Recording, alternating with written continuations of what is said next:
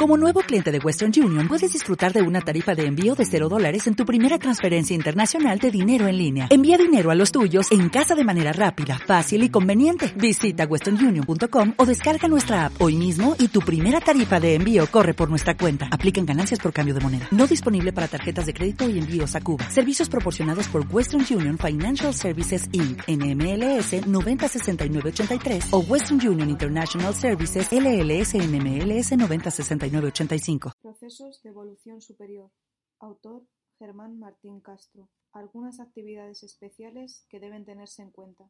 Se está hablando ya sin tapujos de la vida humana en el mundo material, que es conocido como el cuarto nivel y plano denso y material, donde todo se cumple y donde todo se conjuta porque es donde concluye y acontece la realidad, y donde parece que culmina la vida y la existencia, ya que todo lo que no sea o no se realice en este nivel no hay forma humana de hacerlo realidad ni conocerlo de verdad. Por eso se dice que la vida es venir y entrar en el nivel o plano físico y material, donde la vida llega a su término. Hablar de otros niveles de existencia es cuestión que trataremos a su debido tiempo, pero desde esta existencia material nada puede verse a simple vista como real, por muy distintas causas que ya se irán viendo poco a poco a lo largo de esta serie de fascículos. Es también por lo cual que tiene mucha importancia para el ser pensante todo lo que pasa y puede pasar, ocurrir, mientras se está vivo, es decir, mientras se está en el cuarto nivel material de la existencia. ¿Qué duda puede haber sobre la importancia que se debe dar a la llegada y entrada del ser humano en el plano material, cuarto nivel, si es donde todo se puede, se realiza y se experimenta? Puestos en esta tesitura, es normal y además obligatorio que todo ser vivo se preocupe y tenga en consideración la función que le toca realizar en este mundo y su condicionamiento personal. Al llegar aquí se abre y se expande ampliamente el abanico de ideas, posturas y condicionamientos que cualquier persona ha de tener frente al destino que le fuerza a desarrollarse en la materia, en el mundo denso. ¿Para qué hablar y teorizar globalmente de todo esto? Si solamente el individuo es el director y conductor testigo de todo lo que se ha de realizar. ¿Quién se atreverá a decirle al ser humano lo que tiene que hacer si cada uno es libre de realizar lo que quiera?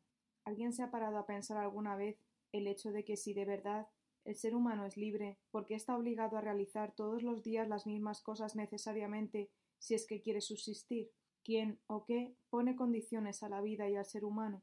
No se trata aquí de entrar en este momento en disquisiciones sobre cuestiones acerca de la trascendencia o la dependencia de la vida y la persona en algo superior a uno mismo. Se trata ahora netamente de entrar en alguna consideración sobre la situación y el comportamiento del ser pensante frente al estado y forma de vida que le toca realizar en el paso por la existencia material.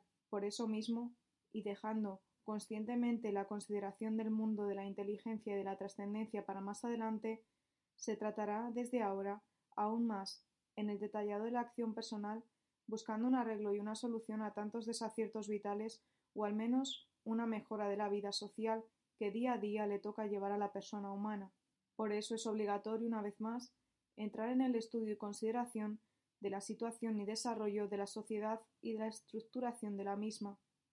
No hace falta profundizar mucho más de lo que se ha dicho en entregas anteriores sobre el estado calamitoso del mundo y de la sociedad, sino que sabiendo y siendo conscientes de cómo está todo, se empiece a tomar posturas y decisiones para su posible arreglo.